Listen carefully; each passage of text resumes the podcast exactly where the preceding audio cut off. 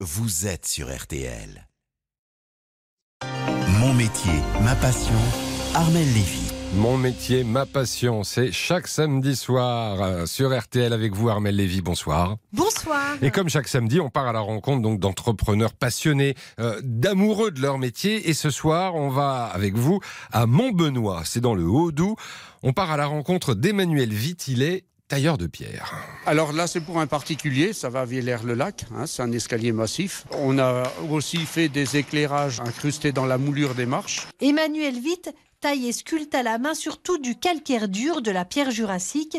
70% de ses clients sont des particuliers et 30% les monuments historiques pour des restaurations. Sa spécialité depuis bientôt 40 ans, ce sont les escaliers en pierre.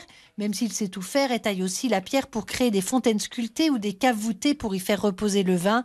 Ce métier, il l'a choisi tout petit avant de devenir compagnon du Tour de France. C'est une passion depuis euh, tout gamin. quoi. J'adorais les châteaux, les, églises euh, pour leur construction et leur sens euh, artistique. Mais que ça soit le métier de tailleur de pierre, maçon, charpentier, on est des, constructeurs. Quoi. Après, on choisit son matériau. Moi, j'ai choisi la pierre. Il y en a qui ont choisi le bois, d'autres la terre.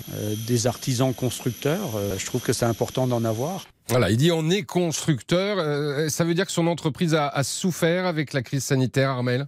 Oui, il a perdu la moitié de son chiffre d'affaires l'année dernière, mais depuis, son carnet de commandes est bien rempli, même s'il n'a pas été retenu pour rénover l'abbaye de son village, au pied de laquelle il travaille.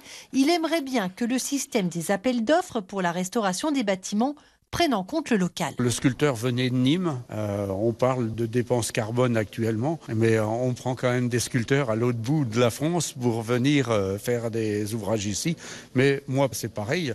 Je vais faire souvent des escaliers dans le sud de la France, alors euh, qu'il y a aussi des tailleurs de pierre capables de les faire là-bas. quoi. On ne sait pas pourquoi ça marche comme ça, mais c'est c'est un peu dommage. Emmanuel Witt voit aussi son métier changer du fait des nouvelles normes et du développement des nouvelles technologies. L'application des normes techniques du bâtiment s'applique pas ou s'applique très mal. Quand on travaille, on est toujours hors la loi. Et pourtant, ça fait des millénaires qu'on travaille comme ça dans ce métier-là, et euh, on avait le droit avant. Et euh, les architectes, les, les constructeurs ont peur de mettre ce matériau parce qu'ils ne savent pas l'utiliser, ils ne savent pas comment le gérer, ils ne savent pas comment le chiffrer. La pierre?